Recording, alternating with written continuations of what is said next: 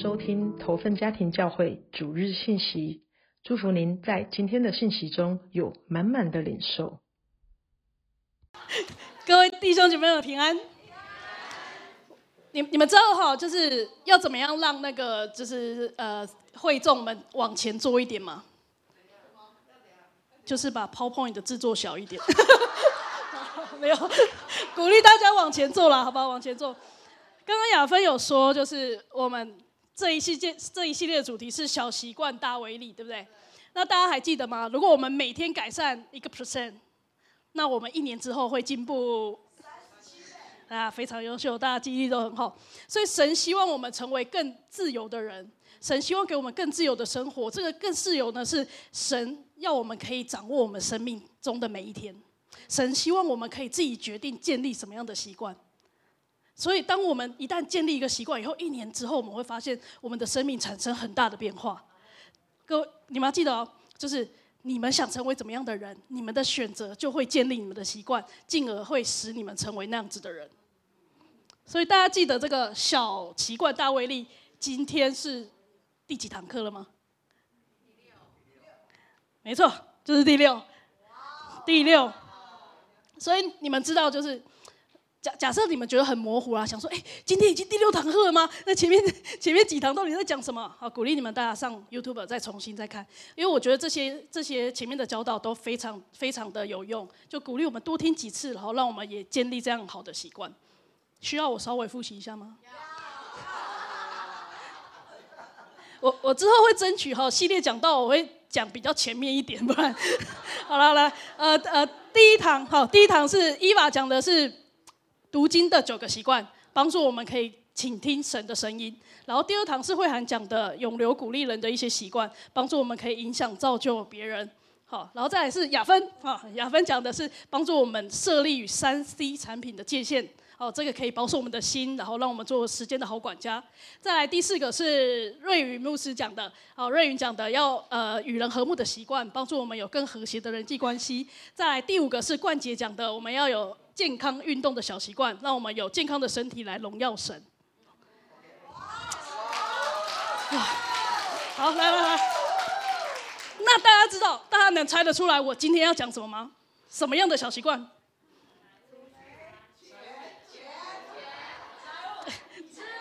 等下，哎，我看起来不像要讲那个起来运动吧，Part Two 这样子吗？完全不像吗？好，可以更瘦，哎哎好。好，我今天今天要讲的就是跟理财有关，因为我之前有讲过理财的讲道嘛。那我我有讲过说，重点是什么？我要做神的金钱的好管家。所以呢，呃，如果我们要有被动收入的话，我们要投资。那要投资的话，我们就要先有本金。那本金是从哪里来？储蓄。所以我们今天要讲的就是开始存钱吧。期待吗，各位？我为什么要讲开始？我为什么要讲存钱？哈，因为这是现在很多年轻人会遇到的问题。啊，我刚刚第一堂讲完以后，很多人就来跟我讲啦，说啊，我如果现在已经很老了，我还要听吗？啊啊，如果如果我不缺钱，我还要听吗？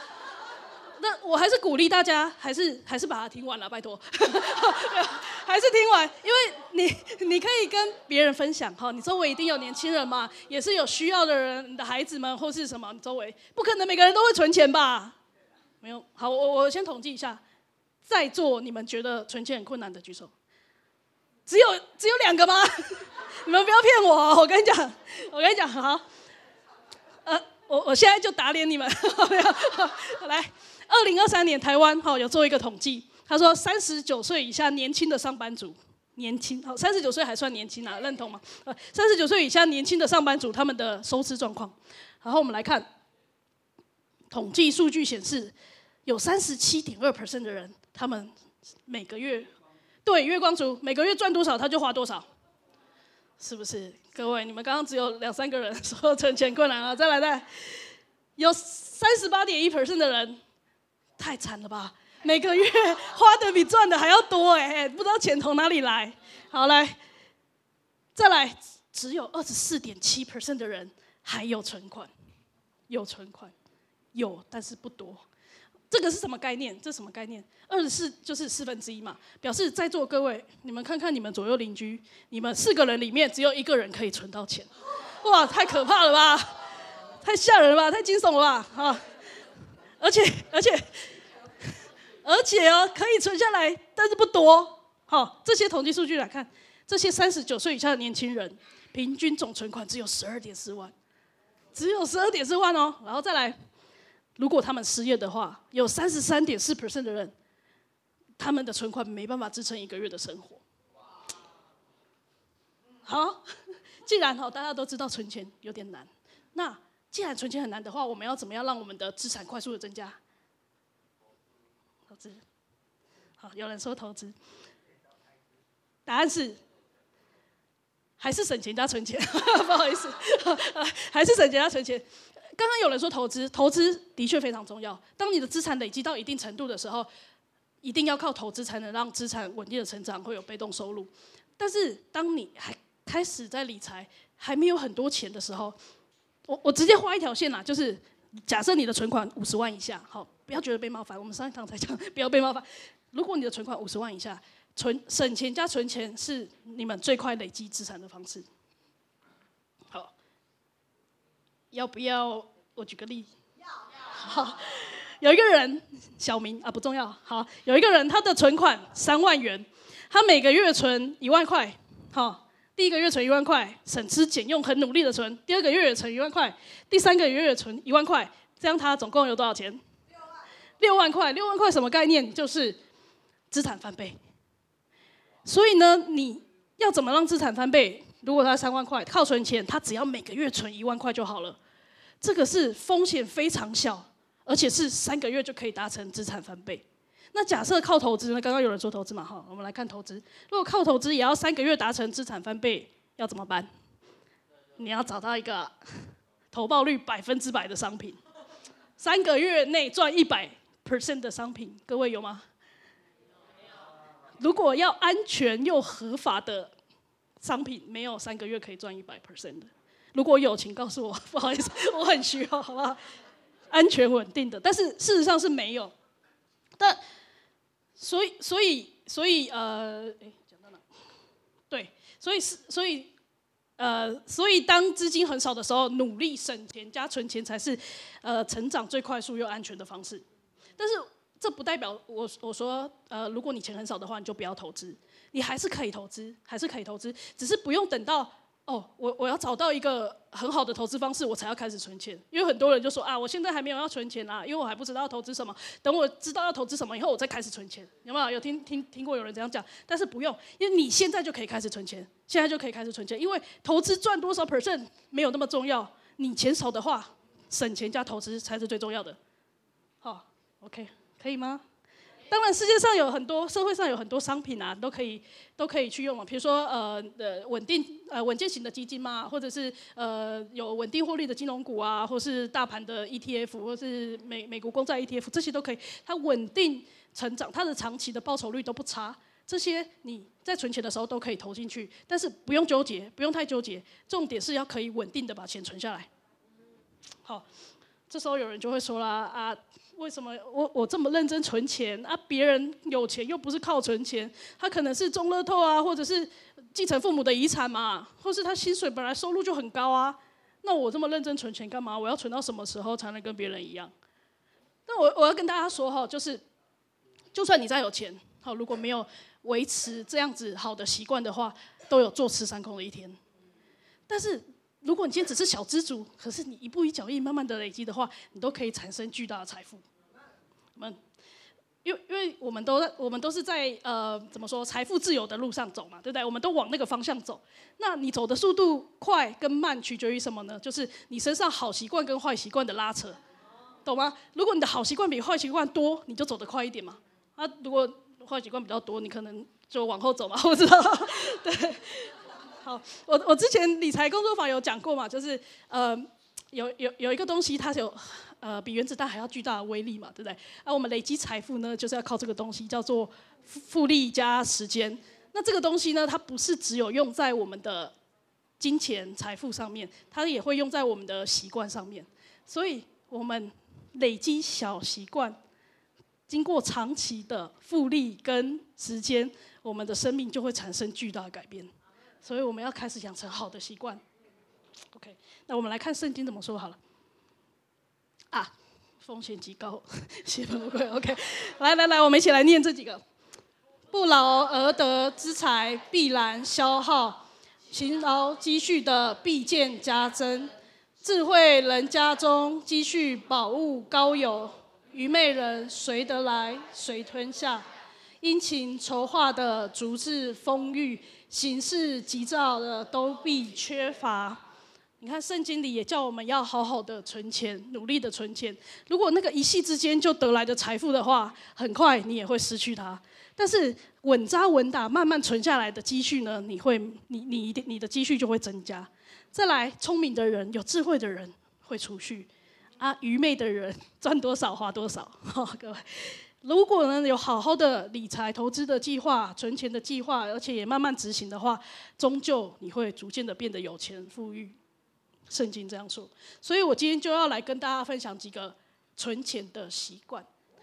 在分享之前，我要先问大家：你们知道台湾经济起飞的基础是什么？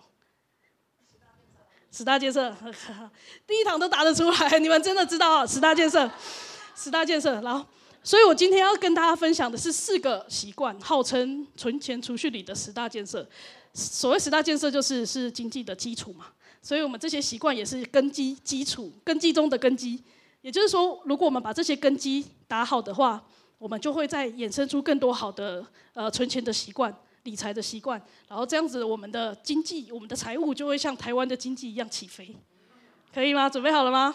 那我们来看十大建设，好啊，十大建设啊，十大建设是哪十大建设？来，存钱的好习惯，十大建设。首先第一个，第一个习惯是十一奉献，没错，哇，十一奉献绝对是十一奉献。好，我等下会解释为什么。但很多人听到这里就跳起来了，他们想说：“十一奉献，哎，我记得今天是讲存钱啊，有没有搞错？你十一奉献是叫我把我的钱拿出去，那我可以存的钱不是更少了吗？对不对？我我以前也是这样想啦，我以前也是这样想，各位不孤单。但是我必须要跟大家说，就是事实刚好相反，事实刚好相反。美国有一个非盈利机构叫做 Massima Generosity，他做了一个统计研究。他这个研究呢，是研究呃美国的基督徒跟非基督徒他们的财务状况。那他针对调查对象是五千四百四十四个基督徒，哦，不知道这什么数字。好，再来，他涵盖美国五十个州不同的教会、不同的收入水平，然后他用九项财务指标来衡量财务状况。然后他分别针对有稳定十一奉献跟没有稳定十一奉献的人做调查，来看他们的财务状况。结果发现。有认真遵守十一的基督徒，他们明显拥有更健康的财务状况。这个健康怎么样？健康，来，我们来看。你看哦，认真遵守十一的财务状况，他们有百分之八十八成的人信用状况都良好，他们没有拖欠任何款项。然后有超过一半的人拥有自己的房子。然后他有将近三成的人是身上是完全没有负债的。没有稳定十一的人，在这些数据都会明显的比有稳定十一的还要差。而且大家要知道，这些人里面有七十七 percent，他们是甚至奉献是超过十分之一，而且其中呢有九 percent 每个月还奉献十分之二以上。这样很不合理吧？为什么拿的钱越多，你财务反而还更健康、更丰盛呢？为什么？可能的原因有第第一个。这是神的祝福，在圣经里讲到十分之一，讲了五十一次。那大家比较熟悉的经文是这一节，来，我们一起来念马拉基书三章十节。万军之耶和华说：“你们要将当纳的十分之一全然送入仓库，使我家有粮，以此试试我。”是否为你们敞开天上的窗户，请服于你们，甚至无处可容？圣经曾经告诉我们不可试探神，但是这个经文例外。神说：“你们可以试试看，你们可以试试看，试试我。今天如果我们降服于神，好，我们把主权交给神，我们承认我们所来的，我们所有的一切都是来自于神。所以呢，我们感谢神，我们愿意遵守神的命令，就是把当纳的十分之一奉献给神的话。神说：“你们可以试试看，我们会，我们我会不会把这些祝福给你们？我会不会为你们敞开天上的窗户？”这是神的命令，也是神的应许。是虽然说，虽然说这个得到神的祝福不是我们十一奉献的目的，但是神非常非常渴望，非常渴望我们透过十一来经历他的丰盛。阿门吗？我有一个，我认识一对夫妻，他们是非常非常认真十一的。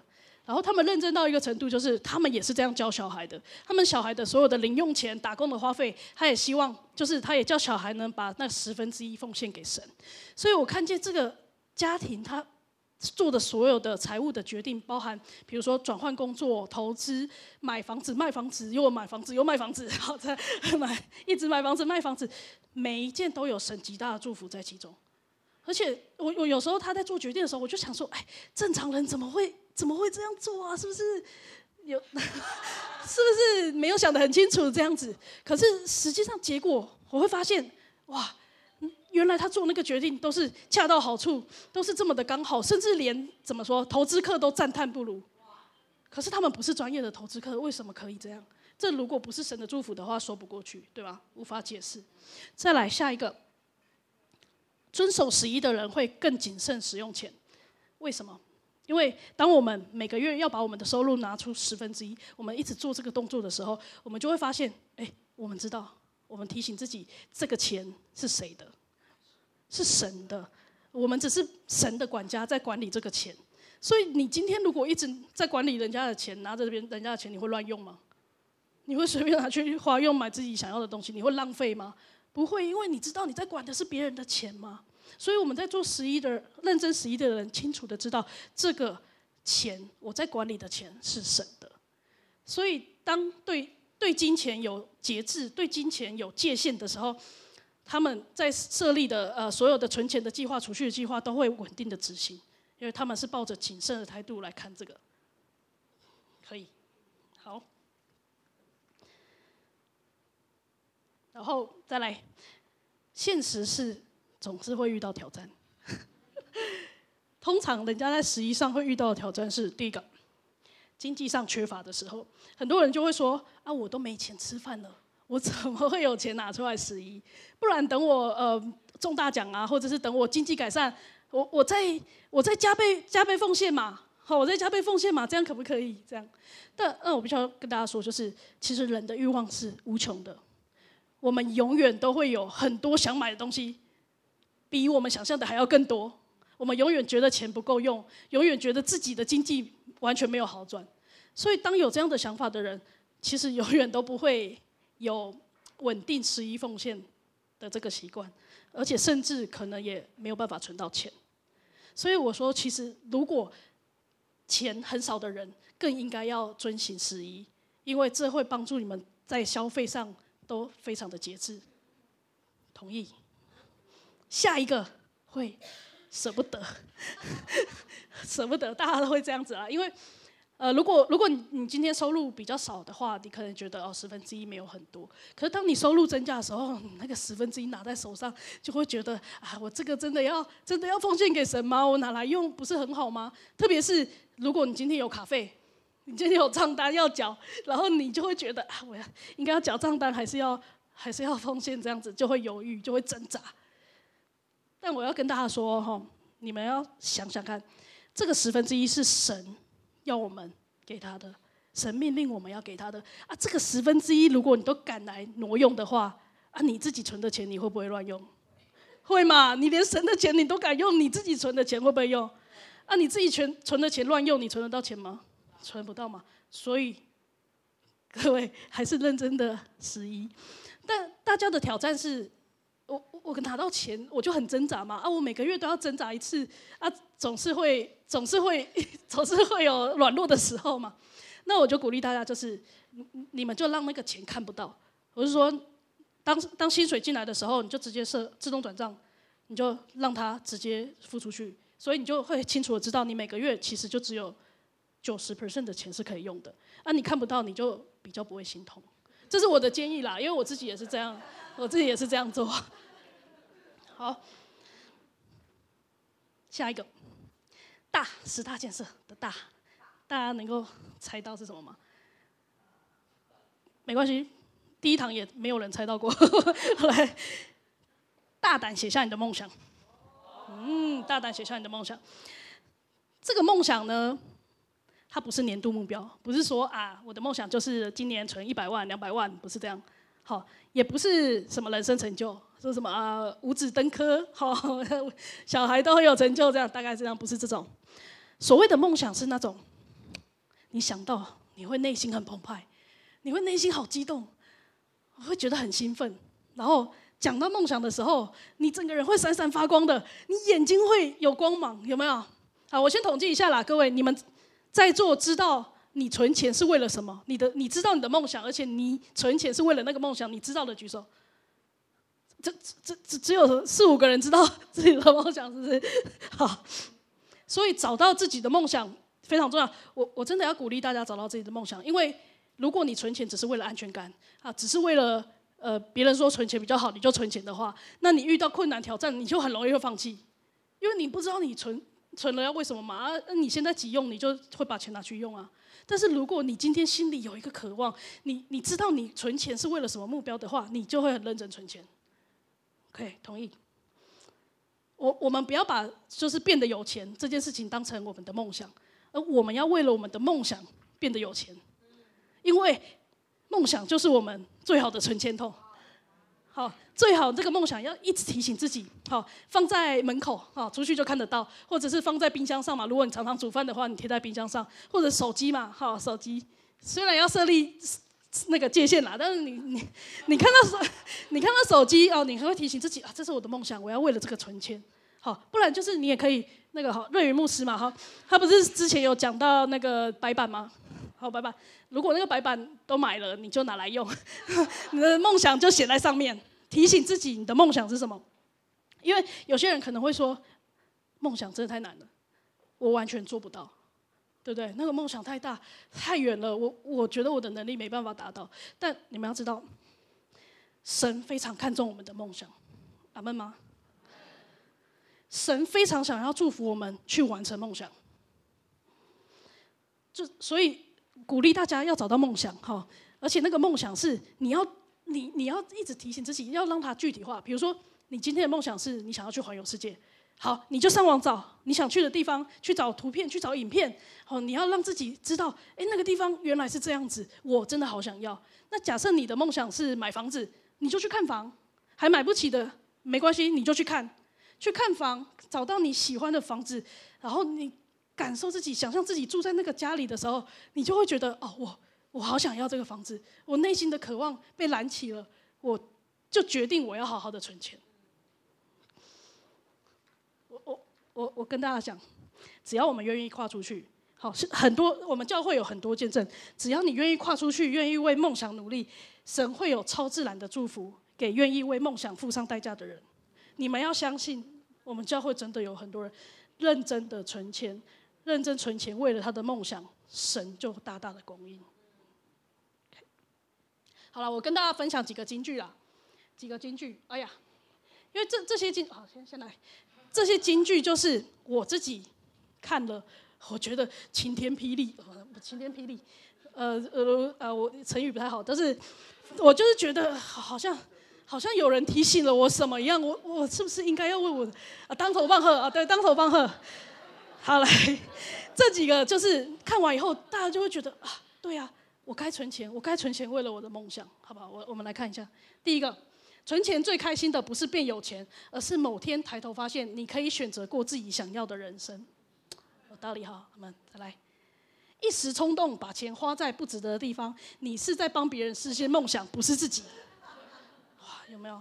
我已经帮很多人实现梦想了。再来，再来。第三个，存钱最棒的奖励是当希望出现在眼前，你有能力去实现它。对啊，不会不会等到，哎，你今天有机会可以实现梦想了，结果啊钱嘞，重新开始存，那时候是不是会觉得机会不在？再来再来，哎，拍好了吗？拍。好了哈。然后再来，为自己热爱的事存钱，就可以把存钱变成热爱的事。嗯，再来再来，花钱只能让财富变成过去式，存钱才能让财富变成未来式。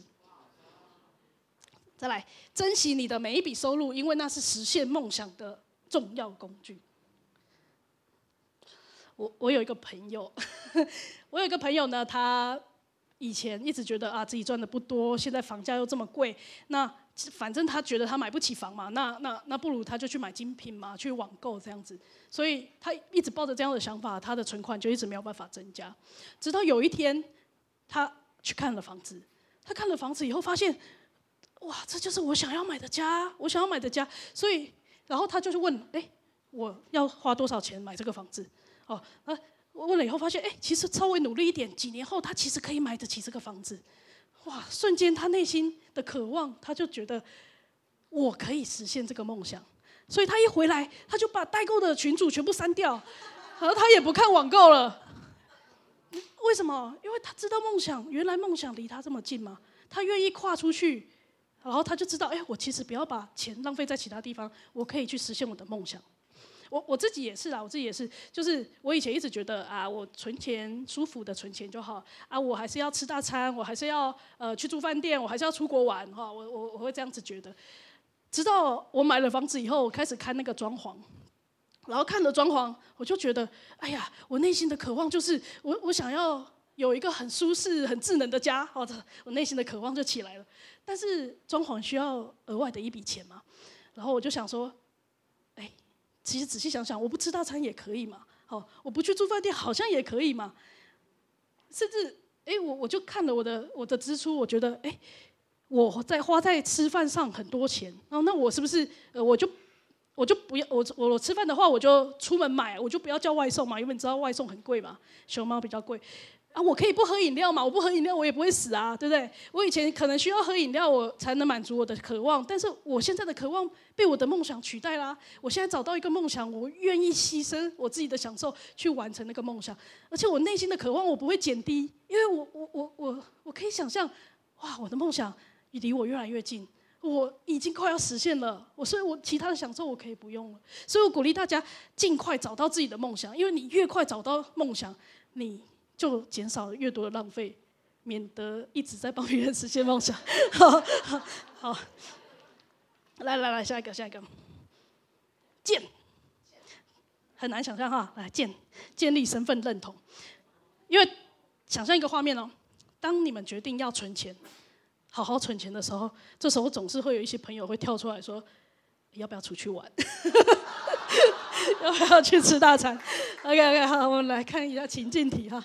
来，一群朋友 说走啦，我们一起出去玩，我们去吃大餐，去买东西啦，花钱就是爽啊，有没有很熟悉？对，那这时候呢，A 就会回答说啊，抱歉，我不能参加，因为我在省钱。再来，B 就会说，抱歉，我不能参加，因为我是个认真存钱的人。看得出差别吗？A 跟 B 差在哪？A，他觉得他现在只是在省钱，但是他骨子里还是觉得我就是那个乱乱花钱的人，只是我现在在忍忍耐，我在省钱。B，他觉得他就是一个认真存钱的人，他跟过去他那个乱花钱的人已经完全没有关系了，那个人已经不会出现在他未来里，他从现在到以后，他就是一个认真存钱的人。这个差别在哪？这个差别在哪？就是你心中觉得自己是怎么样的人，你就会进而发展这样的习惯。我我们仔细想想哦，我们如果是个省钱，一直想省钱，但我们内心还是乱花钱的人，我们虽然可以一次两次，我们呃自制力、意志力可以胜过欲望，但是可能一辈子吗？你可能每一次你的意志力都胜过欲望吗？不行。所以长久之计就是我们要改变我们心里对自己的看法，因为改变我们自己对你们要知道想要。想要成为这样的人，跟觉得自己就是这样的人是有差别的。我们来看一下哈，如果今天有很多诱惑，美食、电影、周年庆，那想要成为认真存钱的人，他会怎么想？他会说啊，这个月太难了，要忍耐不去买东西太辛苦了。那我这个月还是放弃存钱，下个月再努力好了，有没有？有没有？各位有没有是下个月的？下个月存钱的。再来，如果你认为自己就是个认真存钱的人，你会说什么？我是一个认真存钱的人，我可以不买这些东西，我为我存下的每一分钱感到骄傲。如果你认为自己是一个我是认真存钱的人的话，你就会开始去发展一些认真存钱的习惯。你会开始去思想说，哎，一个认真存钱的人会做什么事？那你就会去做这些事。那当你开始做这些习惯的时候，你就会越证实你自己就是一个认真存钱的人，然后你就会更努力去执行这些习惯。所以它是一个正向循环。好，正向循环。所以一开始我们就要先提醒自己，我就是一个认真存钱的人。要不要练习一下？跟自己说，我就是一个认真存钱的人。但我们也要帮助别人啦，好不好？你看到别人，不要说啊，走啦，出去玩啦，花钱就是爽。人家说你就是认真存钱人，好不好？跟隔壁的说，你就是认真存钱人。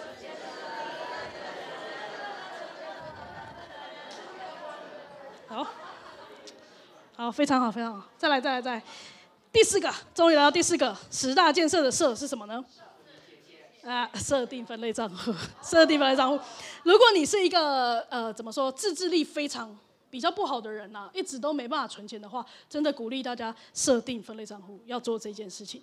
那设定账户分类账户就是，呃，看。我是鼓励你们，如果你们都还没有开始，如果已经有自己开始就是在做分分类账户的这件事情的话，你们就照自己的习惯去做，没问题。但如果你还没开始，又想开始的话，建议你至少分成把你的收入分成三个账户，分到三个账户：生活账户、储蓄账户、投资账户。生活账户就是你平常花用的钱，你食衣住行娱乐会花的钱，就是生活账户。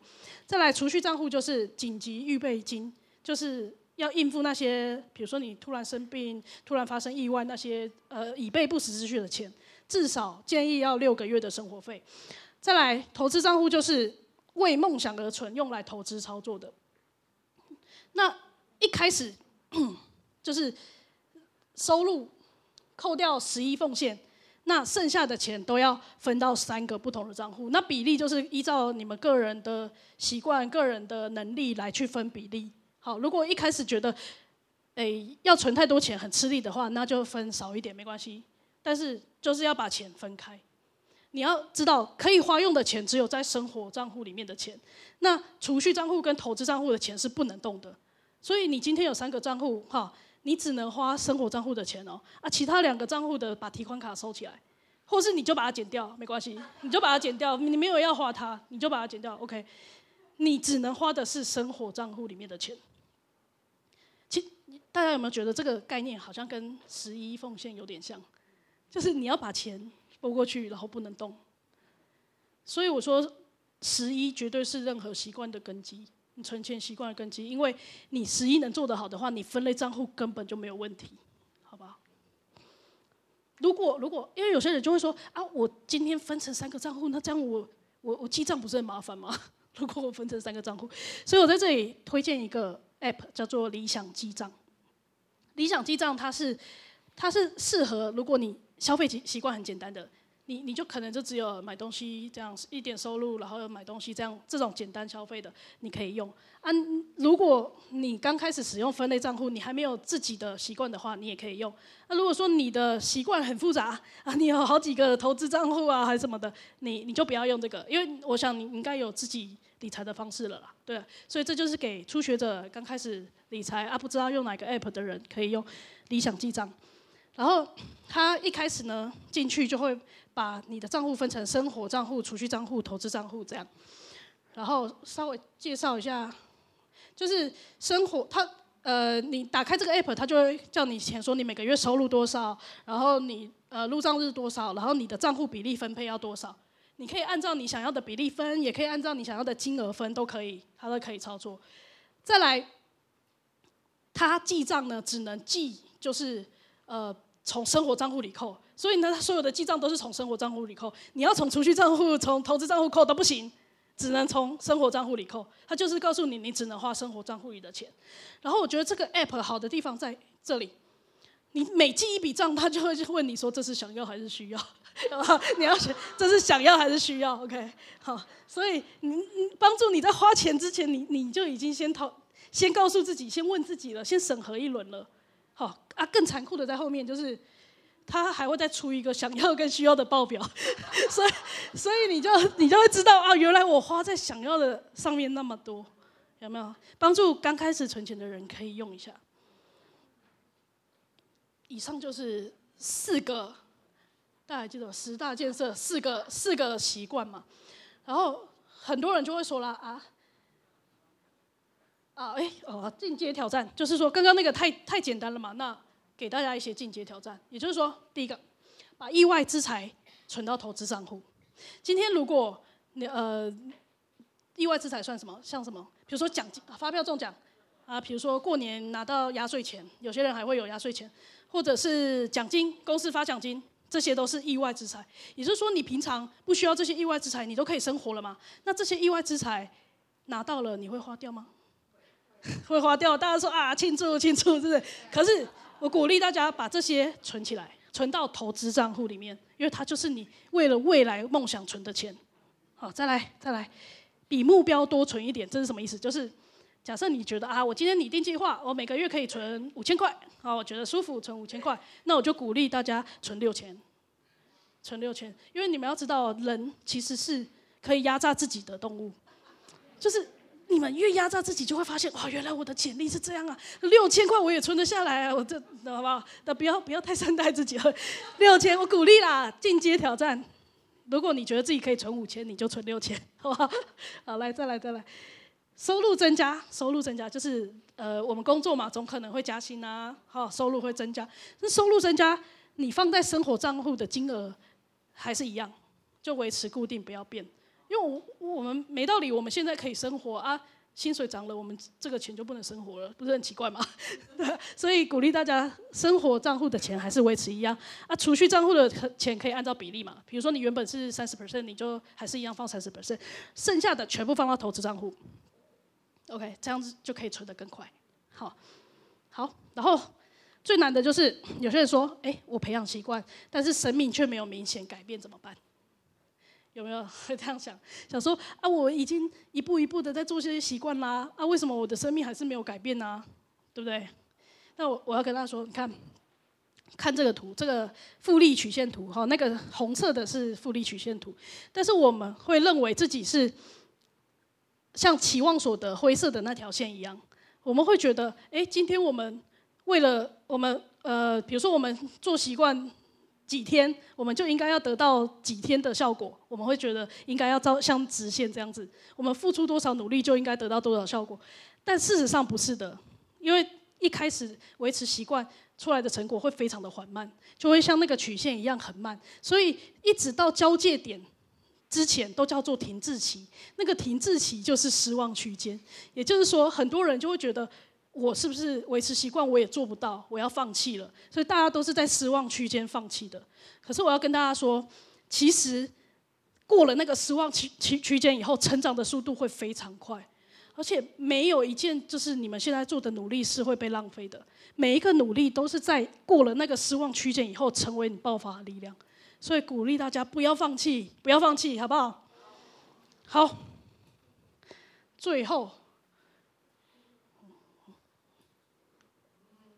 坏掉了，还有，来来来，最后我还是一样要考一下大家，来十大建设，你们还记得多少？十一奉献，来大，你的梦想，没错，再来建，身份认同，来再来设，非常好，非常好，大家的记忆力都非常好。我觉得真的要鼓励大家，从现在开始努力存钱，存存钱。因为我们要为神做金钱的好管家，而且鼓励大家，我们真的要相信神会愿意祝福好好认真存钱的人，好不好？所以我们开始存钱吧。OK，谢谢，谢谢大家。